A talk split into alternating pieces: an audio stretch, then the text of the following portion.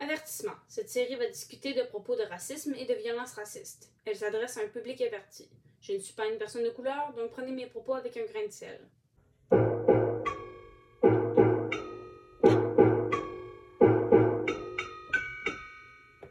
Bienvenue au premier épisode d'Histoire de géographie, la série où je discute de différents concepts et périodes historiques d'univers social. Aujourd'hui, le début de la première saison Droit et liberté. Cette saison se concentre sur le mouvement des droits civils des femmes et personnes noires et les mouvements de décolonisation. Commençons avec des concepts importants pour cette saison. Premièrement, cette période est l'ordre de l'époque contemporaine qui se passe de 1789 à aujourd'hui. Premier concept, les droits civils.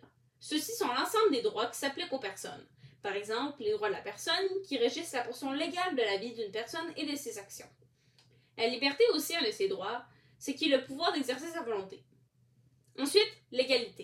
C'est le principe que chaque personne doit être traitée de la même manière, peu importe la situation. Chaque personne possède donc les mêmes droits et les mêmes devoirs.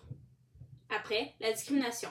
Ceci est un traitement inégalitaire d'une personne ou d'un groupe basé sur l'origine, le sexe, la race, la religion, un critère qui est généralement hors de contrôle d'une personne. Suivant ceci, la ségrégation, qui est une séparation physique d'un groupe d'un autre, en raison d'un critère comme la couleur de peau. C'est une forme de discrimination plutôt extrême.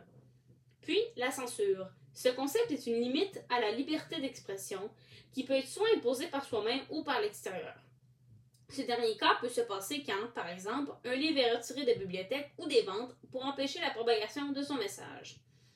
Ceci peut être en lien avec la répression, qui est de limiter et contraigner, souvent violemment, des personnes afin d'empêcher des revendications.